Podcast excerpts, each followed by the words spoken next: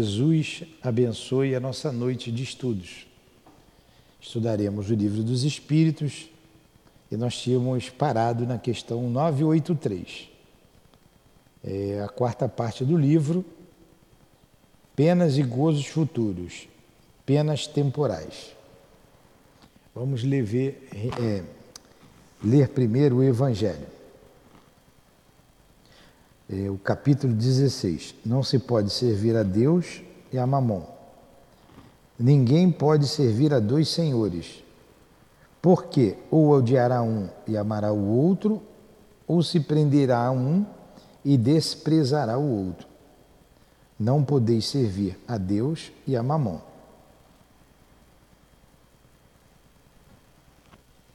Fazer a nossa prece. Jesus Aqui estamos estudando a doutrina espírita em nossa casa de amor. Pedimos o teu envolvimento, o teu amparo, que derrame sobre nós as tuas vibrações de luz, que sempre é eivada de muito amor, de muita esperança, de cura, atendendo a todos nós, espíritos encarnados e desencarnados que tanto sofremos nessa terra.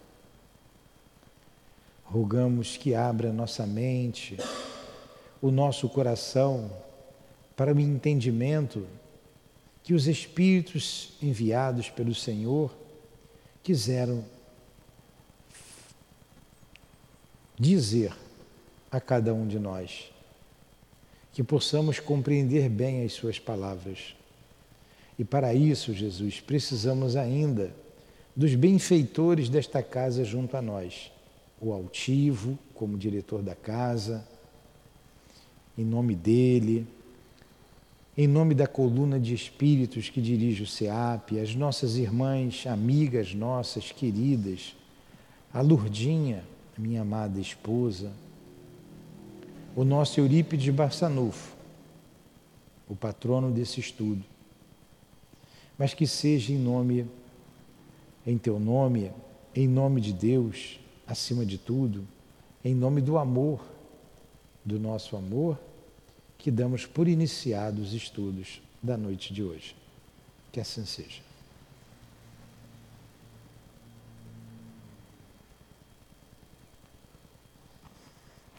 Então vamos lá. Vamos aqui e vocês podem me interromper a hora que quiser, tá? Penas temporais. Pergunta 983. O espírito que espia suas faltas numa nova existência não experimenta sofrimentos materiais? Assim sendo, será exato dizer que, após a morte, a alma só tem sofrimentos morais? Pergunta boa, né? O que, que é expiar? A expiação é quando você tem uma dívida e você vai pagar essa dívida. Isso é expiação. Então ele está perguntando: o espírito que expia suas faltas numa nova existência. A gente vê, às vezes, eu gosto sempre do exemplo das crianças que a gente não, para quem não entende encarnação, acha que é um castigo de Deus, ou acha que Deus é injusto, ou, ou diz assim, porque Deus quer. Né? Quando a gente vê uma criança, por exemplo, com câncer, com uma doença incurável, dói o nosso coração, né?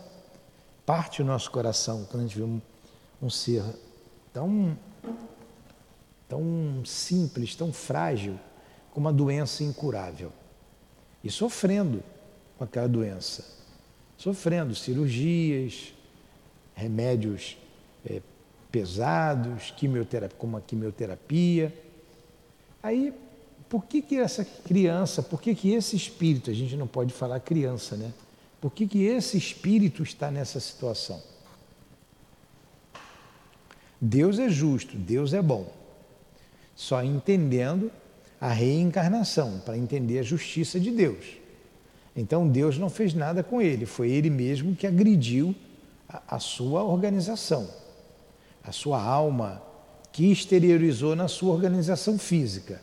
Então ela está numa expiação, ela está pagando uma dívida. Ela mesmo é, maculou aquela, aquela parte do organismo, ou organismo físico, e a expiação está ali para poder limpar aquilo ali. Isso é expiação. Sabemos que toda expiação é uma prova, é uma prova também. Porque a prova é a, é a valorização da vida, a prova é a fixação do conceito, dos conceitos de vida.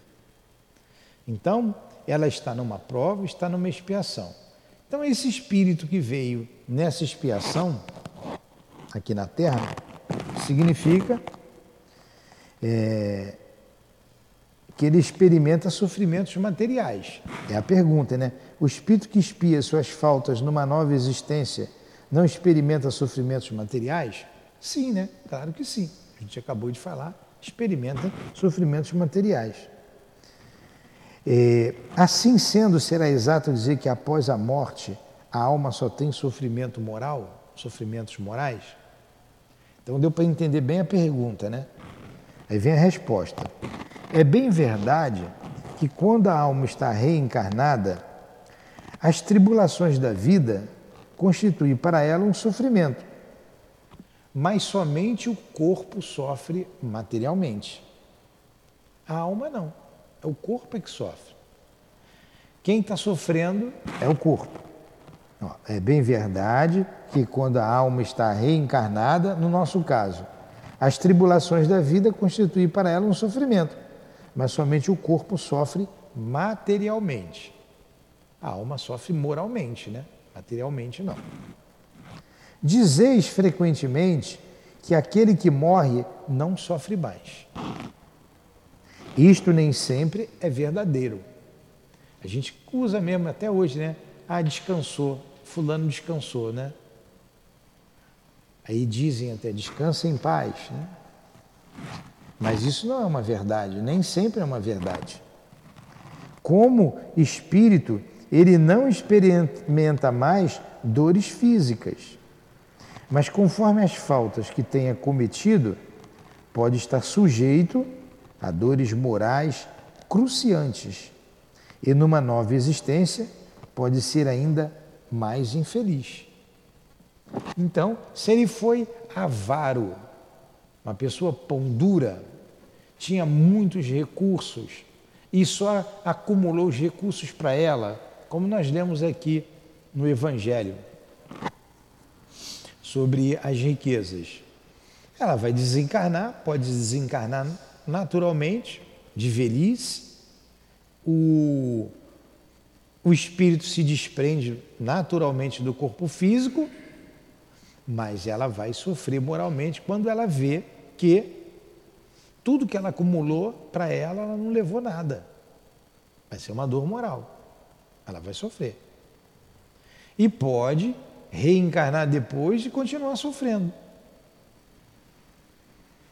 Aquele livro, eu dei um exemplo no outro dia, vou dar de novo, o mesmo exemplo, que a gente fixa. Bem, Instruções dos Espíritos é o nome do livro, do Chico.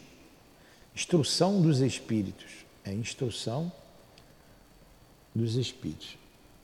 Está até ali na minha mesa.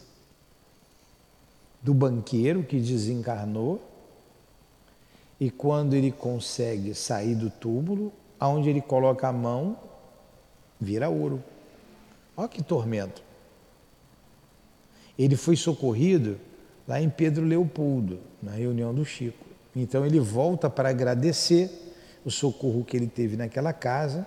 E ele diz que ele é, veio agradecer, mas que ainda não estava totalmente curado, ainda se ressentia muito. Então, quando ele sai do túmulo, quando ele toca ali no, no o que é faz lá no cemitério? Como é, no, é túmulo, né? Aquilo. Aquela, aquelas, a lápide é uma placa. A lápide é uma tapa, a placa. Mas tem uns túmulos até bonitos, de granito, né? Ele vê o túmulo, ele sai, ele coloca a mão e o túmulo dele se transforma em ouro. É, capelinha. Tudo se transforma em ouro. Ele vai para casa, ele consegue ir para casa, não consegue entrar, espera, toca a campainha, a campainha transforma em ouro, mas ele senta do lado, espera alguém abrir a porta, porque ninguém ouviu. Quando de manhã alguém abre a porta, ele entra, fala com as pessoas, as pessoas não falam nada. Ele vai até uma dispensa onde sempre tinha algo, para comer. Ele teve vontade, disse, ah, ali sempre tinha pão. Ele vai na dispensa ver o pão, mas quando ele toca, vira ouro. O pão vira ouro, tudo vira ouro, a porta vira ouro. Aí ele tem sede, ele tem sede. Ele vê uma, uma, uma, uma jarra d'água, quando ele toca, ele, a jarra vira ouro. Aí ele lembra de uma fonte que tinha perto da casa dele, era lá no interior de Minas Gerais, numa cidade de Minas Gerais. Ali na mensagem, é, só coloca o nome de F, não identifica quem é. Eu, curioso, fui ver o banqueiro que morreu naquela época, mais ou menos, né? algum Fernando. Quando ele chega na fonte, ele vai beber da água, ele coloca a mão na fonte, a água vira ouro. Olha que tormento. Então ele tem sede, ele tem fome e tudo se transforma em ouro. É uma, é um, é uma, é uma, é uma dor moral. É uma dor moral. Porque ele só pensava em ouro. Viveu a vida inteira pensando em negócio, em dinheiro, em ouro, ouro, ouro tudo virava ouro. A Dona Ivone, eu também gosto muito desse exemplo, a gente sempre cita, quando no livro Devassando o Invisível, aqueles dominóis, que ela chama de dominóis, porque estava com roupa preta, capuz preto. É, era um grupo de dez espíritos que construíram mentalmente todo aquele lugar. Tudo é mente. Um, um, um tablado sujo. Só que lá não estava nada sujo, mas o lugar era sujo. Tinha um cemitério nos fundos, onde ele enterravam as vítimas dele, mas não tinha um cemitério. Eles criaram aquilo ali, mas em algum lugar eles enterravam. E eles não conseguiam sair dali. E tinham muita fome, muita fome, famintos. E tinha já espíritos ali ajudando eles. E tinha uma senhora fazendo uma sopa saborosa de legumes. Você já ouviu essa história, né? E a dona Ivone, desdobrada em espírito, leva até eles né, a sopa. Porque ela pergunta à senhora o que, que eles têm. Eles têm muita fome. Então por que, que eles não comem? Vamos ver se com a senhora eles vão comer. É, tomara que coma com você. Então ela pega o prato com a sopa, saborosa, cheirosa. Quando ele, com fome, pega a colher, coloca. Quando coloca no prato, os legumes se transformam em pedaços de dedo, mão, orelha, que eles, eles cortavam as vítimas, né? E isso então jogava, cuspia e jogava longe. Olha o que faz o remorso. São penas morais. Creio que as penas morais são mais dolorosas do que as penas físicas. A pena física, a dor física, uma hora ela para. O remédio dá uma aliviada. Agora, a dor moral, o único remédio é você. Hã? Acompanha e você tem que reencarnar para esquecer aquilo, né? E reencarna preocupado para não fazer de novo. É o que ele está falando aqui. É. É. Bota o, bota o microfone para ela ali, o Nixon, porque tem que sair aqui quando vocês falam, senão fica em silêncio ali no vídeo. Mas é isso mesmo, Maria. Ele disse assim, né, que com, com esse remorso e quando reencarna, reencarna com esse remorso, às vezes, muitas das vezes, inconsciente e sofre na, nessa reencarnação atual sem saber a causa. E a causa está é. lá. Na verdade, Muitas ele. Das vezes... É. não está nessa. É, na verdade, a palavra não é inconsciente, porque ele é consciente. O espírito sabe, ele não lembra. Sim, exatamente, é, isso que eu falo, porque ele está reencarnado e por não é. lembrar é uma, uma forma inconsciente de estar tá sofrendo ainda o que do remorso que, das, das causas que cometeu. A gente volta a dizer, não é inconsciente, porque algo dentro dele está dizendo que aquilo ali tem uma razão de ser. Isso. Ele só não sabe exatamente o que é. É só uma forma de falar a, e ser na, No decorrer da resposta, uhum. ele vai falar isso que você está dizendo. Ó. Então, o mal rico, ele está dizendo aqui, o mal rico pedirá esmola e sofrerá com todas as privações da miséria. Olha, ele não vai lembrar. Aí você vai pegar um, um, um, um, às vezes tem um mendigo na rua, que é um problema social, porque a miséria não está no plano de Deus, mas como a nossa sociedade é injusta, ainda temos a miséria. Mas ele foi injusto com a riqueza também. Então ele encontra exatamente o que ele plantou, o que ele cultivou. Então o mal rico vai se lidar com a miséria. O orgulhoso com todas as humilhações. O que abusa de sua autoridade e trata seus subordinados com desprezo e dureza, será forçado a obedecer a um senhor mais rude do que ele foi. Todas as penas e as tribulações da vida são a expiação das faltas de uma outra existência, quando não são a consequência das faltas da vida atual. Quando tiverdes saído daqui, vós o compreendereis. A resposta fechou, né? E continua a resposta.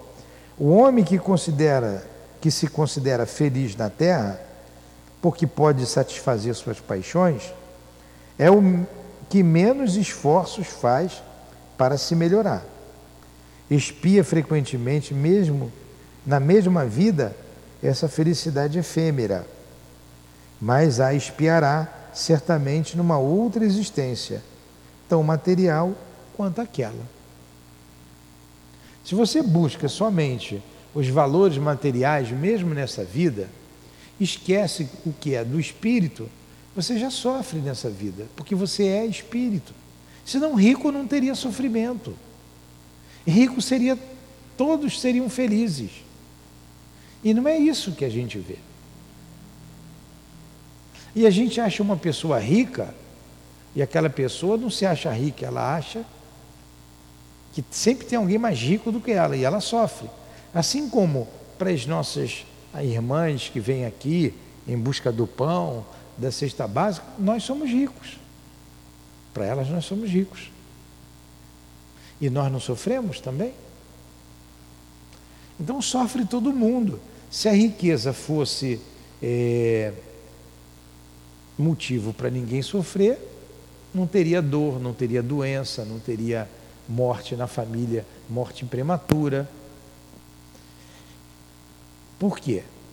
Porque nós somos espíritos, então precisa cuidar do espírito também, senão não vai encontrar felicidade. Quantos jovens médiums são jovens, são médiums, aí querem a vida e sofrem, porque não querem é, cuidar dessa mediunidade, tratar da alma que está acendendo uma luzinha para ela. Né? Alguma coisa mais?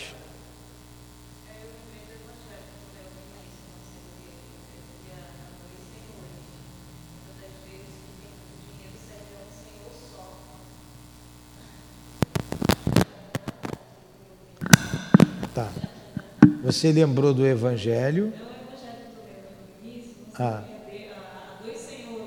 É, não dá para servir a Deus e a Mamon.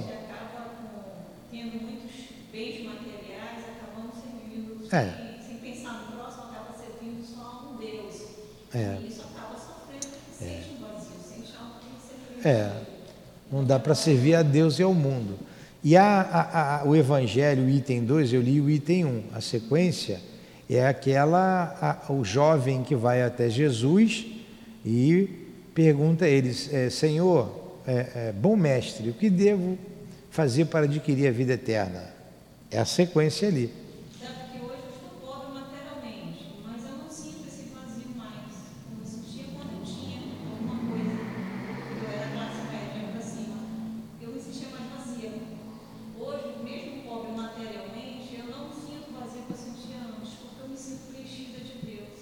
É. Me sinto preenchida com um apoio espiritual que eu recebo, que é bastante.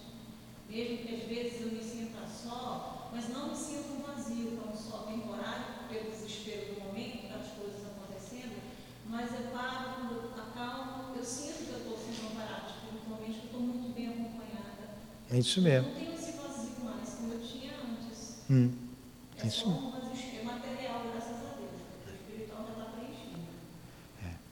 Então a gente, o jovem lá é exatamente isso. Né? Ele pergunta para o mestre, ele cumpre os mandamentos que ele diz, e o mestre diz que ele ir para vender tudo que tem. Só que na hora que, que é para vender tudo que tem, ele aí vacila, aí claudica, né? Ele, pô, vender tudo que eu tenho, ele vai embora porque ele era muito rico. Ele era muito rico. Aí Jesus né, não perdia oportunidade, né? Não, também não deixava passar nada, né? O mestre não deixava passar nada, né? Não podia. É. Ele não podia pegar o jovem e levar com ele, ele não ia passar necessidade, né? Ia ter, sempre ia ter dinheiro, ia ter dinheiro para dar para os pobres, né? Se ele pega o jovem, e seria mais um, um apóstolo, vamos dizer assim. Mas não. Né? A missão de Jesus era uma: falar do reino de Deus, do reino dos céus, da vida futura, da vida da alma. E não dá para você coadunar o que é da alma com o que é do espírito, oh, com o que é da alma com o que é do mundo. Você tem que se viver no mundo, nós estamos no mundo, mas saber dar o justo valor ao que é do mundo e ao que é do espírito. Não dá para a gente aliar o poder com as coisas de Deus. A gente vê na política aí né? Deus com o poder, Deus com o dinheiro. A gente tem visto muito isso por aí. E na verdade, a César o que é de César, a Deus o que é de Deus. Não é que você não vai se posicionar, você não vai ter as suas, não vai escolher aquele teu candidato, tudo faz parte. Mas daí você se envolver, envolver a religião né, nesse meio é meio complicado. Vamos lá. Eu estava com óculos, está aqui. Pergunta 984. As vicissitudes da vida são sempre a punição das faltas atuais? Resposta: Não. Então vamos lá. As vicissitudes da vida, as dificuldades, as complicações da vida, elas sempre são a punição das faltas atuais? Não, claro que não. Pode ser tido em outra vida, não é? Por que, que Maria é pobre agora? Foi rica, viveu num palácio, né? lá na França. Não, antes, na outra vida. Foi palaciana, Ficou ali, tá, aí, fútil, né? agora vem pobre para valorizar. Né? É por aí. Então vamos lá. Largou o marido, foi em busca de aventura. Aí hoje fica difícil de arrumar um marido, né? Então vamos lá. É, não, já o dissemos, são provas, são provas impostas por Deus ou escolhidas por vós mesmos no estado de espírito diante da vossa reencarnação, para expiar as faltas cometidas numa outra existência, porque jamais a infração às leis de Deus e principalmente a lei, a lei de justiça fica impune. Se não for punida nesta vida, será necessariamente numa outra. É por isso que aquele que aos vossos olhos é justo, muitas vezes sofre golpes consequentes do seu, do seu passado. Então, ele está falando que a gente esquece o passado e sofre as consequências de um passado culposo nessa vida. Agora ele falou um detalhe aqui interessante. É, a gente tem um livre-arbítrio, então a gente escolheu antes de vir, mas também Deus pune. Também tem. A lei impõe determinadas situações para a gente. Ela impõe. Então Deus impõe para o aprendizado do espírito uma reencarnação dolorosa.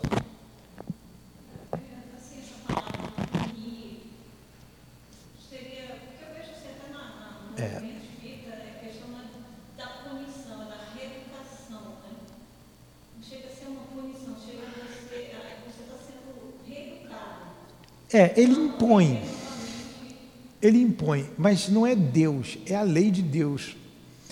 Por exemplo, que você quer ver uma coisa, é, aquele espírito que a gente estudou ali, no céu e inferno, de Castel Nendé, que é um, um, um criminoso arrependido, está nos criminosos arrependidos. Depois vai ter os endurecidos, criminosos endurecidos, hein? aquele ali é arrependido. Ele ficou 200 anos, pô, é tempo para chuchu, né? Preso numa casa, com a faca na mão, com a faca que ele matou, até falei lá nesse exemplo ontem, que ele matou a esposa e matou o irmão, e com a camisa ensanguentada. Então está dizendo aquilo ali foi imposto a ele, ele não podia sair dali. Ele não podia. Até mas para quê? Para a educação dele, ele, ele repensar. Ele não conseguia largar da mão a faca que ele cometeu o crime. Não conseguia. Então foi uma punição. Foi imposto aquilo ali a ele. Mas para o aprendizado dele. Foi a lei. A lei impôs. Ele não conseguia se desvencilhar. É. Na verdade, a lei está escrita na nossa consciência. Ele mesmo não conseguia se desvencilhar daquilo. Ele mesmo. Não teve Deus fazendo assim, ó, tum.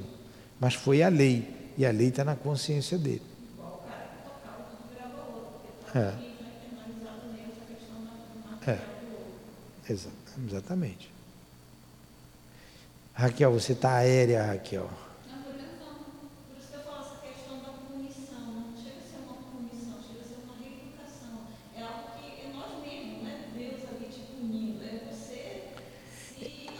É, é, essa ideia é bem debatida. Deus castiga ou Deus não castiga? Deus não castiga, porque Ele não é mau. Ele não vai te punir, mas é a lei. Quer ver como é que funciona a lei? Dá um murro nessa parede aí. Se você der um, com toda a tua vontade um soco, que você está com raiva, na parede, o que, que vai acontecer? Você vai quebrar seus dedos. Vem cá, Deus castigou? Não. Você, você bateu na parede.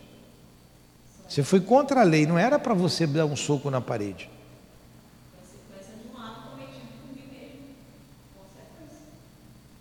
Aí você vai passar por essa porta de vidro. Você passa pela porta de vidro, o vidro quebra, você corta o pescoço e morre. Vamos pegar diferente. Como aconteceu um caso desse? Lá a mãe foi lá, o garotinho tinha sete anos. Foi lá falar com o altivo, lá no Leão Denis. Cortou. Foi a garrafa que estourou. Vamos botar o vidro. Passou ali, quebrou. Não deu nem tempo de levar a pessoa para o hospital. Morreu. Foi Deus que castigou? Aí você tem uma marca que está tá ali, ó, pulsando. A hora que chegou a época de você é reparar aquilo. Você vai reparar. O circuito vai fechar e você vai sofrer as consequências daquilo que você fez lá atrás. Muitas vezes isso vem, de, vem do seu livre-arbítrio. Você, eu quero passar por isso. Eu preciso passar por isso. Outras vezes a marca está ali e aí a lei fala assim para você: ó, você precisa passar por isso. É a lei a lei. Você está no tráfico ali, a gente vê o tráfico de drogas. Um, um, mata daqui, outro mata dali, sequestra. estão no, no, no meio de uma situação que a lei vai fazer com que ele mate e morra. Escolha que ele fez. Não tinha nem como ele fugir daquela situação. Está entendendo, Raquel? Então, coloca as questões.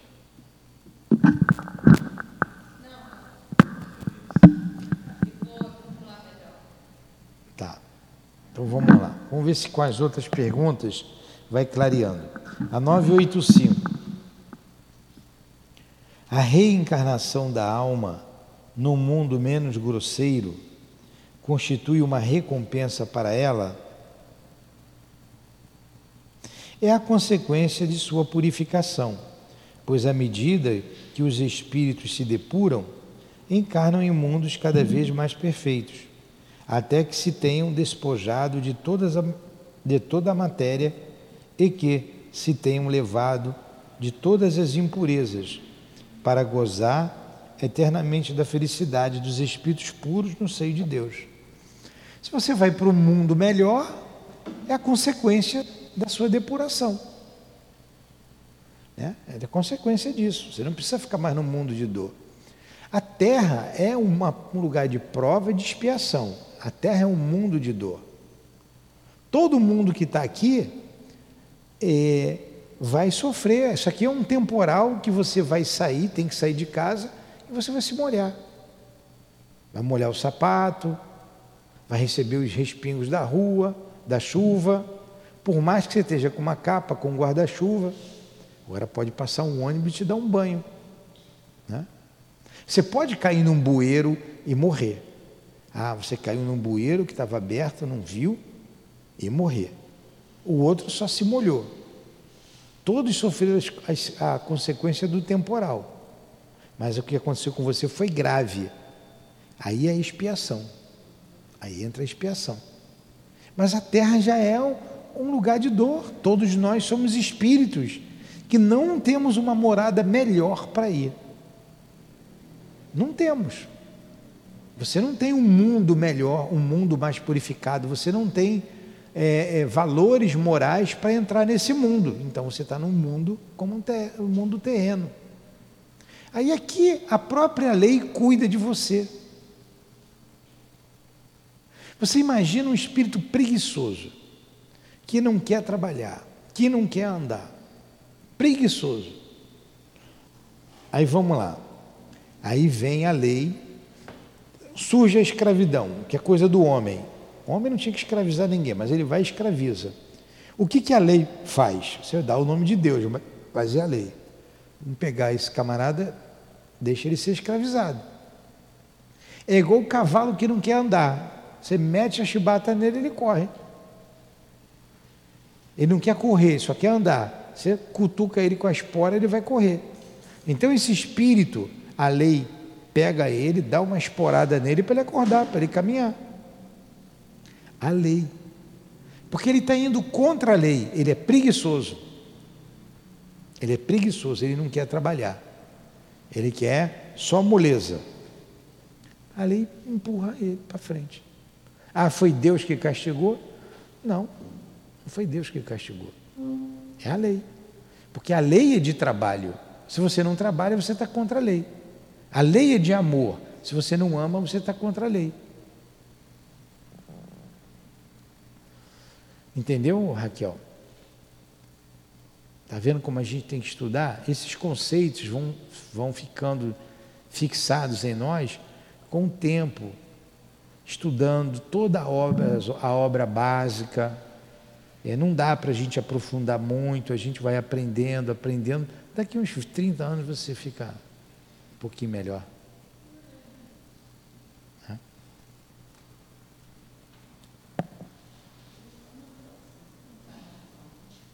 Aí tem aqui uma observação de Allan Kardec. Nos mundos onde a existência é menos material do que neste, as necessidades são menos grosseiras e todos os sofrimentos físicos menos contundentes. Nos mundos onde a existência é menos material do que neste, as necessidades são menos grosseiras e todos os sofrimentos físicos menos contundentes. Os homens desconhecem as más paixões que nos mundos inferiores os fazem inimigos uns dos outros. Não possuindo motivo algum de ódio nem de ciúme, vivem em paz entre si, porque praticam a lei de justiça, de amor e de caridade. Não conhecem os aborrecimentos e as contrariedades que nascem da inveja, do orgulho e do egoísmo e que causam o tormento de nossa existência terrestre. São mundos melhores. Não tem tanta dor assim, as necessidades são outras do espírito, mas o espírito sempre progredindo, sempre trabalhando. Tudo bem até aí? 986. O espírito que progrediu na sua existência terrena pode algumas vezes reencarnar neste mundo? Resposta: sim, se não pôde concluir sua missão. Ele mesmo pode pedir para completá-la numa nova existência. Mas então, para ele, não é mais uma expiação. Então, quando ele vem, é precisa fazer mais alguma coisa, mas não precisa sofrer. Pode ser no mesmo mundo. Tá? Você vê, por exemplo, o doutor Bezerra, ele não precisava, isso é bem conhecido, ficar mais na Terra. Aí ele é convidado a ir para um outro orbe trabalhar. Maria o convida, mas ele não quis. Ele preferiu ficar na terra ajudando os que sofrem, né, os desvalidos. Graças a Deus ele ficou, né? É mais um espírito bom. Bezerra? Ele era cearense. Cearense é brasileiro? ele nasceu em Riacho do Sangue, lá no Ceará. Adolfo Bezerra de Menezes. Aniversário dele, de nascimento, no dia 29 de agosto. Fizemos, fez aniversário bem recentemente. Hum? Ah, o doutor Bezerra, quem não gosta do doutor Bezerra? Doutor Bezerra foi político, foi, foi vereador, é, foi, foi médico, né, se formou em medicina, é conhecido como o médico dos pobres. Ele era muito desprendido das coisas materiais, dos bens materiais. Como é o Chico, como foi o Chico, como foi esses, esses homens aí que a gente conhece como homens que vivem a vida espiritual. 986. O espírito que progrediu na sua existência terrena pode às vezes reencarnar no mesmo mundo? A gente já viu, né? Isso que a gente viu agora. Sim, se não pôde concluir sua missão. Ele mesmo pode pedir para completá-la numa nova existência. Mas então para ele não é mais uma expiação. 987. O que acontece com um homem que, sem fazer o mal, nada faz para libertar-se da influência da matéria? Resposta: Já que nenhum passo dá para a perfeição, deve recomeçar uma existência da mesma natureza, daquela que deixa. Permanece estacionário e é desse modo que pode prolongar os sofrimentos da expiação. Então, se ele é, não faz o mal, mas também não, quer, não consegue se libertar da influência da matéria, dos desejos, dos seus desejos, ele vai ter que recomeçar tudo de novo. Até ele vencer os seus desejos materiais. Nada fica impune na lei de Deus. Porque para ser perfeito tem que ser perfeito. O que é perfeito? Perfeito é perfeito. Perfeito é o que não precisa de conserto nenhum, não precisa de reparo nenhum, não é? E nós temos que ser perfeitos. Deus nos criou perfectíveis. Perfectíveis é porque a gente não está pronto. E para a gente se aprontar, depende da gente. A gente é que tem que se aprontar.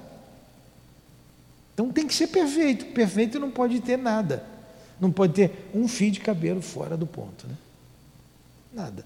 Tem que conhecer tudo, conhecer tudo e ter a perfeição moral. Até porque não basta não fazer o mal, né? Até porque não basta fazer o mal. É. Não fazer o bem já é um mal. Você está aprendendo, hein? Não dá mais para voltar para a igreja evangélica, né? Não dá mais. E Deus é tão bom que mesmo você não fazendo bem, Ele não faz você voltar para trás, você fica estacionado. É. Isso é legal. É. Você não retrograda. Mas a natureza mostra isso o tempo inteiro. A árvore não volta a ser semente, você não volta a ser criança. Então, você, você sempre caminha. Então, o espírito ele pode até estacionar. A gente pode até estacionar, mas não retrograda. 988. Há pessoas cuja vida transcorre numa calma perfeita, que nada precisando fazer por si mesmas, conservam-se isentas de contrariedade. Esta existência feliz representa uma prova de que nada tem que expiar de uma existência anterior? A resposta que eles dão, conhece dessas pessoas que é sempre tranquila, tudo feliz, tudo fácil, tudo calma, tudo perfeito? Repito, conhece muitas delas? Se pensas assim, está enganado. Frequentemente a calma é apenas aparente. Podem ter escolhido esta existência, mas quando a deixam, percebe que ela não lhes serviu para progredir. Então, como preguiçoso, lamenta o tempo perdido. Sabei bem que o espírito só pode adquirir conhecimentos e se elevar pela atividade. Se ele adormece na indolência, não se adianta assemelha-se àquele que necessita trabalhar segundo os vossos usos e que vai passear ao deitar-se, isto com a intenção de nada fazer. Sabei bem também que cada um terá que prestar contas da inutilidade voluntária de sua existência. Esta inutilidade é sempre fatal para a felicidade futura. A soma da felicidade futura corresponde à soma do bem que se fez. E da infelicidade é proporcional ao mal e aos infelizes que se deu origem. Ó, a lei é pesada, hein? Entendeu o que ele falou aí? Então vamos pegar a indolência. Os índios no mato, eles são indolentes. Né? Eles são devagar. Até porque eu fiquei no mato um tempo, até porque eles não comem o açúcar. A gente tem uma necessidade do açúcar, né? Para gente, eu fiquei sem com açúcar, fiquei quase que enlouquecido. Eles não têm, eles não usam açúcar. O açúcar mexe muito com a gente. Açúcar de cana. Creio eu, estou dando aqui uma opinião, tá? Alguém que está me ouvindo aí, se eu falei alguma bobagem, me perdoe. Mas os índios são muito devagar, não tem pressa para nada. O ônibus não vai atrasar. É... Hã? não tem biometria, eles não pagam luz, né? não tem conta para pagar. Eu estou dizendo. Hã? É, mas eu fui, eu estou falando. É, eu vou chegar lá, mas eu estou falando que pelo menos há uns 30 anos atrás, eu visitei algumas tribos lá no Xingu e estava com fome, Vamos comer um peixinho? Descia lá no rio, pegava um peixinho, com a zagaia, né? E pegava um peixinho. Ah, hoje é domingo, para eles não tem domingo, para dia, todo dia é dia, não tem domingo, não tem sábado, segunda, todo dia é igual. Não, hoje vamos comer uma carnezinha, vamos pegar um macaquinho, vamos lá no mato e vai comer um macaquinho ensopado. E falei, vão. Come, bebe, dorme, se reproduz. Está na hora do banho. Desce, já está todo mundo pelado mesmo, né? Reproduzir é a coisa mais fácil que tem, né? Vai tomar um banho, desce o rio, vai lá, dá um tibum. Tá, sem dúvida. As crianças brincam, lá as crianças brincando na água, na beira do rio e tal. Bom, aí vem o que a Maria falou. Tem tribo que já tem internet, tem trator, já está cultivando a terra. Aí já começam, olha só, outras preocupações. O trabalho desenvolve a inteligência. Esses índios que foram dizimados aqui no Rio de Janeiro, em São Paulo, reencarnaram aonde? Na nossa sociedade. Olha aí a lei de progresso. Eles vão aprender coisas que eles não sabiam. Eles vão passar a ter necessidades que eles não tinham. E como eles têm vontade de adquirir aquilo, eles começam a trabalhar, a desenvolver a inteligência para obter o que ele tem. É a lei de progresso. É a lei de progresso. E com isso vem o sofrimento, vem a dor. Porque que eles vêm para uma sociedade tão injusta como a nossa, acaba sofrendo a injustiça da nossa sociedade. Eles não podem estar na, ficar naquele estado lá, é o estado de natureza, a vida inteira, no mato. Fica estacionado. Fica estacionado. Não evolui. É. Aí é que entra a dor como lei de Deus para impulsionar o nosso progresso. A dor faz parte do processo evolutivo, educativo, sim, evolutivo. Como a gente diz aqui algumas vezes, está tudo, né, tudo tranquilinho na vida de vocês? Se hoje está tudo bem, espera, vai vir uma tormenta. De tempos em tempos vem. Faz parte. Você obrigatoriamente você evolui. É.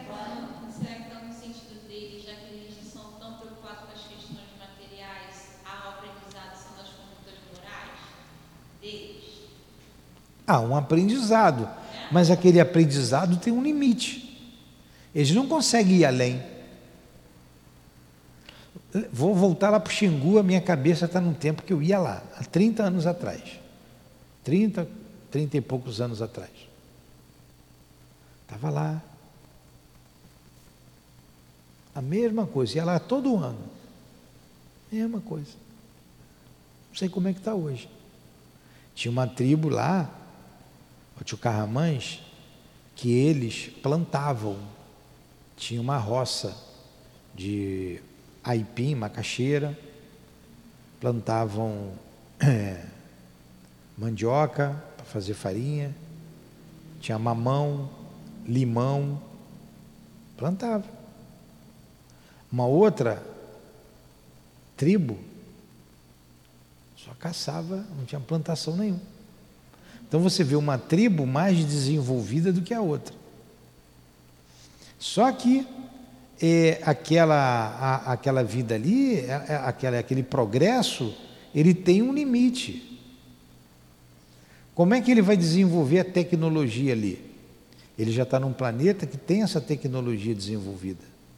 Então ele reencarna nas cidades grandes para aprender o que ele precisa aprender. Nós já aprendemos tudo aqui na cidade grande? Não, temos muito que aprender ainda. Então a gente está nessa, nessa vibe aí. Ó. Tem uma tribo que eu vi uma reportagem, não sei se foi em Manaus, essa tribo no Amazonas, ou se foi aqui no Rio de Janeiro, não me recordo qual cidade, é uma das duas, não lembro bem. Que essa tribo, as pessoas lá, principalmente as mulheres, estavam já reivindicando esse progresso. Eu quero estudar sim, eu quero fazer faculdade. Ah, foi lá, é, sim, tem. É. Foi lá. Eu achei tão lindo, aquela, é. aquela, aquela adolescente reivindicando esse progresso, é. querendo evoluir, já querendo. E você vê espíritos também ali. A Dona Ivone, ela tinha um espírito que ajudava bastante, que era um índio.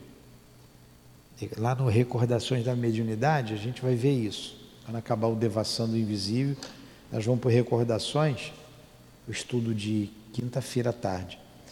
E tinha um índio que sempre ajudava ela, sempre socorria ela nos lugares, nos momentos difíceis, e estava ali.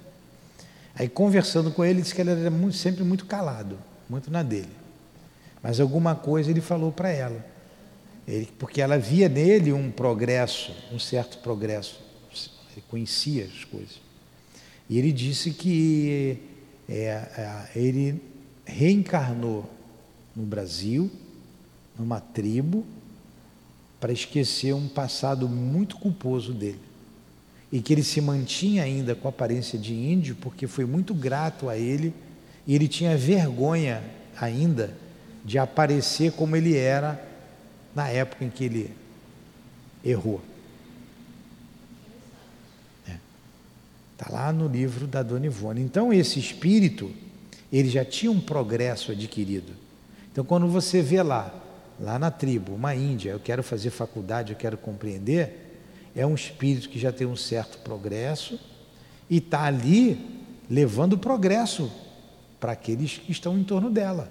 E o bacana é que ela falou assim, mas eu não quero perder as minhas raízes. Sim. É. A sabedoria indígena é, é maravilhosa. É. Porque curas sendo feitas com a natureza, com, né, com as é. plantas, que vale mais que um remédio. É. É, mas nenhum de nós quer perder as raízes. Você vê o nordestino, ele não perde as raízes dele. Ele não quer. Ele vive no Rio de, de Janeiro, mas ele tem a cultura dele. Ele faz questão de manter a cultura. Então, o indígena, a mesma coisa.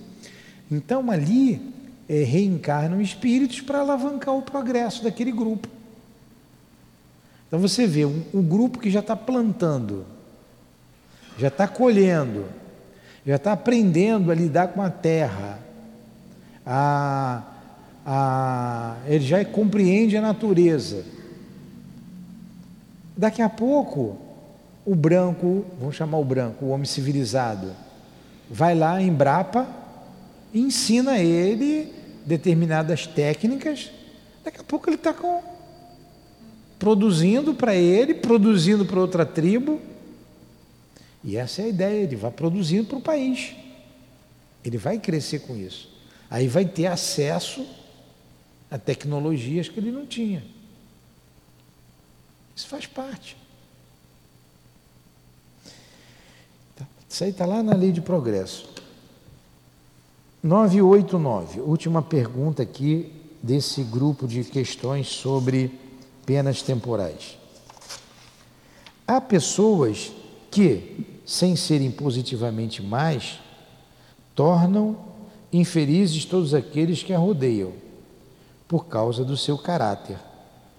Qual será para elas a consequência disso?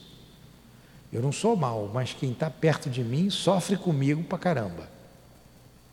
Resposta: Essas pessoas certamente não são boas e espiarão, tendo diante de si aqueles que tornaram infelizes.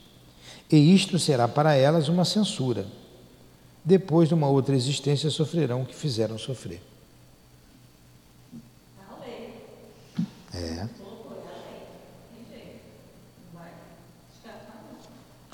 Vamos parar por aqui? Acabou, já tem uma hora de estudo. Quando a aula é boa, o tempo passa rápido, o tempo voa. Mas a aula é boa não é, porque, não é por mim, não. A aula é boa porque o assunto é bom, né? O Kardec escreveu de uma maneira, os espíritos, que quem gosta. Então a gente vai entrar na expiação e arrependimento. Isso aqui é muito bom, hein? Esse assunto. Semana que vem, expiação e arrependimento é, arrependimento, expiação e reparação. Esse assunto é interessante para a gente entender melhor a questão das penas. Esses exemplos que a gente deu do homem ali, que tudo que tocava virava ouro, o outro lá que era o dominó. Então entra no arrependimento na expiação e na reparação. Vamos fazer a nossa prece.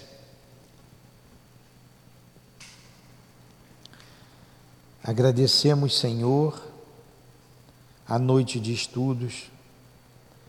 Agradecemos ao Senhor Allan Kardec por todo o aprendizado que tivemos, por ele ter feito um grande esforço, por ele ter escrito, botado, trouxe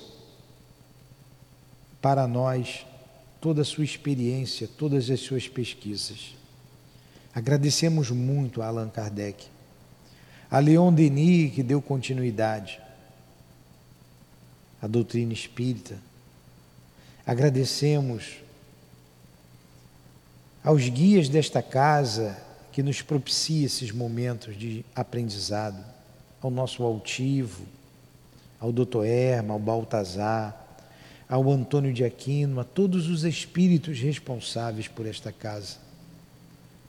Agradecemos a Eurípides Barçanufo pela inspiração, pelo apoio. Agradecemos a Ti, Jesus, e a Deus nosso Pai por tudo. Despeça-nos na Tua paz, levando-nos em segurança para os nossos pontos de origem. Que seja então em nome do amor, do amor que vibra nesta casa, do nosso amor. Em teu nome, Senhor, em nome do altivo e dos guias que aqui dirigem-nos. Em teu nome, Senhor, mas acima de tudo, em nome de Deus, que damos por encerrados os estudos da noite de hoje. Que assim seja.